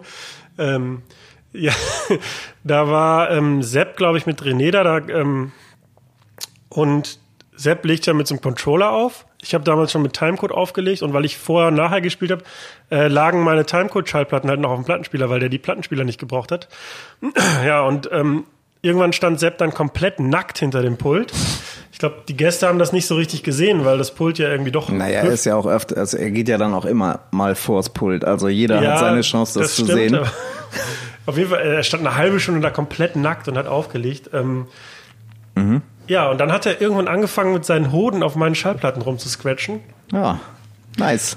Das hat so ein bisschen gemischte Gefühle in mir Dann, ausgelöst. dann, dann lieber einen Fußabdruck auf der Platte als einen Ja, ich Hodenabdruck. sagen. ja, ich habe die dann auch sofort danach verbrannt. Also, Ja. ähm, ja, das ist das Rhythmusgymnastik. Ähm, aber ihr macht die Veranstaltung immer noch, ne? Mhm, ja. Ja, ja, auch immer noch im Übel und immer noch sehr geil. Äh, Grüße nach Köln. Legendäre Abende.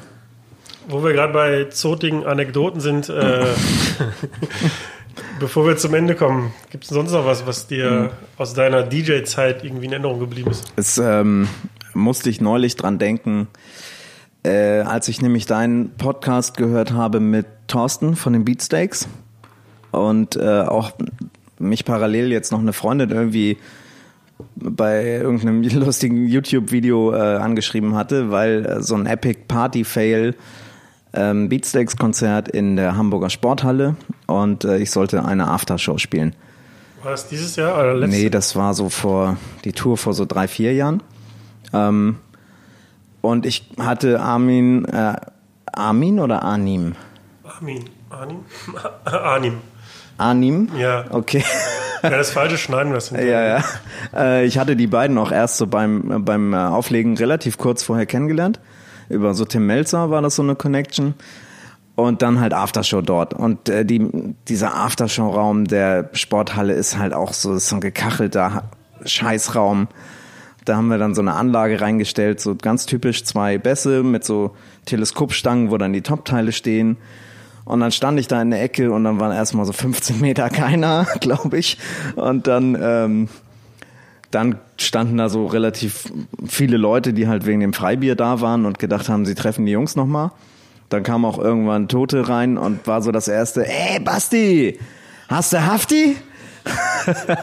und dann, äh, das war, genau, da kam gerade Rolle mit meinem Besten raus, das war so ganz neu. Da haben dann einmal kurz einige getanzt und ähm, relativ auffällig war die ganze Zeit so eine Mädelsklicke, von denen eine sehr betrunken war. Und ähm, mit dem Freibier ging das dann relativ beschleunigt schnell ne, zum Absturz. Und irgendwann kam sie auf die grandiose Idee, an diesen Teleskopstangen von den Boxen so zu strippen. Also ha- hat's versucht und hat dann ziemlich schnell, bevor irgendjemand reagieren konnte, den kompletten Boxenturm mit ihrem Strip umgerissen. Es hat wahnsinnig laut gescheppert, alle Kabel sind rausgezogen worden und die Musik war aus. Sie lag unter diesen Boxen auf dem Dancefloor. Zehn Meter weiter fingen die anderen Menschen an. Fünf Sekunden Stille und irgendwann hörst du so aus der dritten Reihe so. Ey, und ich, ja, ich weiß auch nicht, ich habe, glaube ich, auch gelacht. Es war absurd. Ich hoffe, der Dame geht's gut. Ja, sie wurde dann ziemlich schnell von ihren Mädels raus eskortiert, ne? Aber ja, sie konnte gehen, sie war nicht verletzt. So die typischen, oh, war ich gestern besoffen, blauen Flecken. Die wird sie gehabt haben. Jetzt aber weiß sonst, ich auch, wo die Kopfschmerzen immer herkommen. Ja, genau. Strippe nie an Boxen, Stativen. Ah, ja. Bei dir? Gibt's bei dir so ein Fail? Hast du Nee. vielleicht einen gemacht? Nee, ich habe einen Fail habe ich nicht gemacht, aber ich glaube auch in der Zeit, wo ich aufgelegt habe, ist nie was derartiges passiert, dass irgendwas komplett ausgefallen ist. Also außer so die klassischen Stromausfälle oder so, aber Na gut. Bei So. mir hat mal jemand, äh, auch so ein Mädel, das dachte, haha, ist ja witzig, hat den Laptop zugeklappt. Ja. oh, da krieg ich Hass. Da Ja, das war, also das war auch noch echt am Anfang, ne, als nicht jeder Laptops beim DJ-Pult kannte. Und ähm, ja, halb so schlimm, kleiner Club, naja. Also was so ab und an mal passiert ist, wenn ich ähm, irgendwie den ganzen Abend spiele und da sonst keiner am Pult und dann aufs Klo muss und das Zeug dann unbeobachtet ist, dann gab es schon das ein oder andere Mal, dass sich jemand dahinter gestellt hat. Ähm, da reagiere ich auch ganz, äh, Empfindlich. Empfindlich, echt weil- Nachvollziehbar. also ich kann verstehen, so witzig, hey cool, ich bin einmal der DJ und mache da jetzt das Selfie, aber ja, also dieser Laptop, der da steht, ist halt meine Existenz. So. Und meine Gagen sind jetzt nicht so hoch, dass ich am nächsten Tag in den Apple Store gehe, mir den nächsten Laptop hole. Und wenn da jetzt ein Bier drüber läuft, dann ist halt Schicht so. Und dann muss ich wahrscheinlich die nächsten Monate alle Gigs absagen und dann ist meine Existenz halt. Also natürlich ich bin versichert und so, aber trotzdem, bis das Gerät neu beschafft hast und alles drauf Ja, ja. und so. Und das, also das ist halt dann, da hört dann der Spaß so bei mir auf. Und dann, aber zum Glück ist es noch nie passiert. Also toi toi toi. Ja, ja, viel Glück. Weiterhin. Danke. Ähm, ja, bevor wir zum Ende kommen, frage ich dich, äh, wie, wie geht's mit dir weiter? Wie geht's mit DJ Basti weiter und wie geht's mit deinem Blog weiter? ähm, also es geht auf jeden Fall alles erstmal weiter wie gehabt. Äh, ich habe gerade wieder echt die Freude so am Mixtapes machen entdeckt für mich. Das wird auf jeden Fall weiterhin oder wieder mehr Mixtapes geben. Das habe ich so ein paar Jahre auch wenig gemacht. Geblockt wird genauso viel wie jetzt. Mal gucken, hatte ich ja gerade gesagt, schon mit diesen strategischen Ideen irgendwie so, da wird auch was passieren. Ein paar Veranstaltungen gibt's noch dieses Jahr, die ich selber mache auch. Und sonst auflegen, ne? Läuft. Du machst auch eigene Veranstaltungsreihen noch, ne? Außer der Rhythmusgymnastik? Ähm, ja, ich mache noch äh, mit Freunden aus Köln die Drake Night in Hamburg und jetzt äh, demnächst auch in Kiel, in, im Luna, wo du jetzt morgen bist. Sag mal schöne Grüße. Schöne Grüße. Schön. schöne Grüße. Ähm, und dann habe ich mir so ein, wie soll ich sagen, so ein Hobbytraum. Ich stehe einfach auf 80er. Ich hatte schon immer so eine 80er Playlist, ähm, auch ein paar Platten immer schon gekauft. Und jetzt äh, habe ich gerade mit einem Kumpel auch eine, eine so eine 80er Party gegründet mit so einem ganz coolen Design und sehr konsequentem konsequenter Selection und also von 80 bis 89, 79 und 90 ist leider schon raus. Ich habe gemerkt, dass bei Queen da so meine Lieblingssongs dann leider über Bord gefallen sind. Ähm, und das hatten wir jetzt einmal, äh, war unglaublich geil, so ein richtig so ein Abend fürs Herz. Ähm, und das machen wir auch weiter und da freue ich mich sehr drauf, dieses Jahr zum Beispiel. Was war das für ein Publikum? Waren das dann Leute, die sonst Ey, bei dir auf der Hip-Hop-Party nee, sind? Nee, oder? mh, nee. Ähm, altersmäßig voll gemischt, das hätte ich nicht so gedacht. Auch so ein paar, also was heißt ein paar? Ich würde sagen, ein Drittel war so Anfang 20, dann so unser Alter, Mitte 30 und halt auch echt so ein paar 50 plus, die so geile ihre alten Moves da ausgepackt haben. Und es war einfach so schön zu sehen, dass die das natürlich feiern, aber auch dann so feiern. Also ich habe das mit Mixwell gespielt den Abend und äh, wir haben das halt aufgelegt wie Hip-Hop. Ne? Also jetzt nicht so schnell mit Strophe, Hook, nächstes Lied. Schon eher länger gespielt, aber schon auch einen Übergang gemacht, wie es in den 80ern natürlich nicht so Usus war, nicht bei der Musik. Und ähm, das macht wahnsinnig Spaß. Richtig geil. Ähm, das ist wirklich so das Projekt, das mich, glaube ich, in diesem Jahr auf dessen Fortsetzung ich mich am meisten freue. Sehr So. gut. Ich drücke dir die Daumen dafür. Dankeschön. Bedanke Ja, mich danke. für die Zeit, die du dir genommen hast. Ja, gern. Und äh, verabschiede mich aus. Naja, im Moment noch nicht. Moment, und, und verabschiede mich noch nicht. Nee, genau. Erst möchte ich noch kurz, also erst kurz einen Schluck trinken. Ja. Mhm. So, ich möchte noch kurz sagen, das habe ich dir zwar vorhin schon ähm, quasi offline gesagt, aber äh, ich habe die deine Podcast-Reihe jetzt auch immer nebenher verfolgt, aber natürlich jetzt so ein bisschen in der Vorbereitung und mir auch mehr angehört ähm, und äh, ziehe sehr meinen Hut davor, mit welcher äh, Konstanz du das durchziehst ähm, und wünsche auch da alles Gute, weil ich weiß, wie viel Arbeit da drin steckt und deshalb finde ich das sehr beachtenswert und die Qualität eben auch sehr hoch ist Danke, das freut für mich einen sehr. nicht ausgebildeten Radiomoderator. Jetzt werde ich rot. Oh. Wir machen jetzt schnell aus. Tschüss. Ciao. Das war das Interview mit Basti. Vielen Dank für die Aufmerksamkeit. Und heute gibt es wieder eine Frage, die kommt nochmal von Daniel aus einer norddeutschen Stadt. Der hatte ja schon mal eine Frage geschickt und der würde gerne Folgendes wissen. Dennoch würde ich gern von dir und von Clubbesitzern und Veranstaltern hören, wie wichtig die Reichweite in den Socials für die Bookings sind. Ich persönlich versuche gerade eine natürliche Reichweite aufzubauen. Leute in der Umgebung sollen sich für meine Arbeit interessieren. Viele Locals bauen sich aber auch eine Reichweite auf, die überhaupt keinen Mehrwert hat. Was bringt mir der Support aus Neu-Delhi, wenn er niemals zu meiner Veranstaltung kommen wird? Lieber 800 natürliche Follower als 5000 unnatürliche? Ja, ich denke, die Frage hast du dir selber beantwortet schon.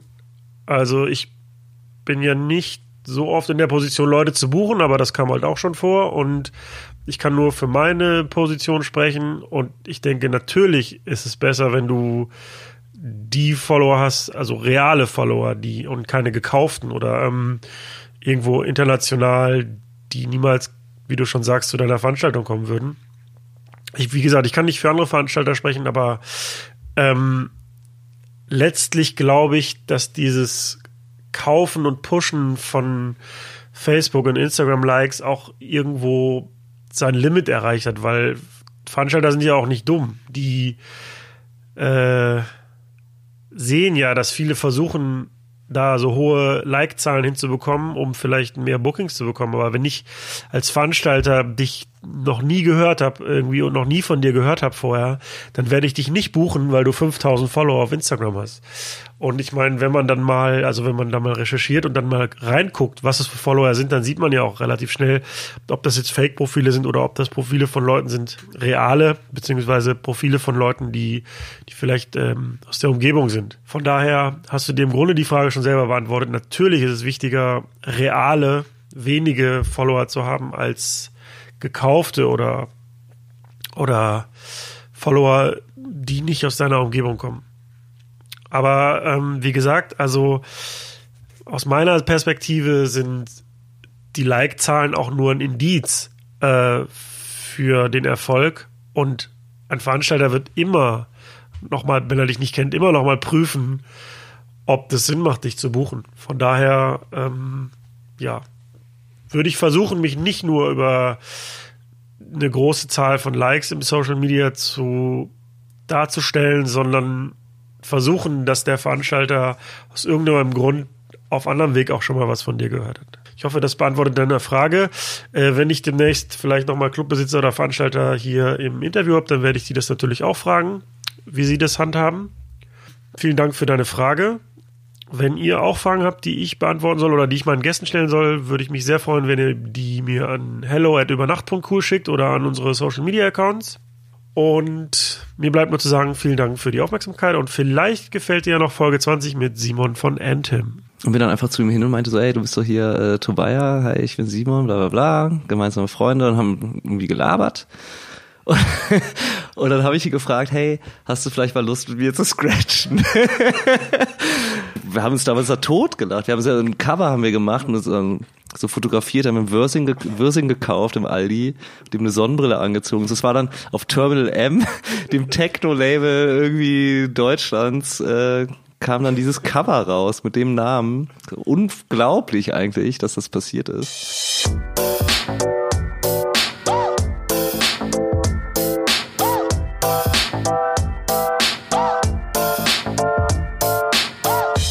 Über Nacht mit Steve Clash.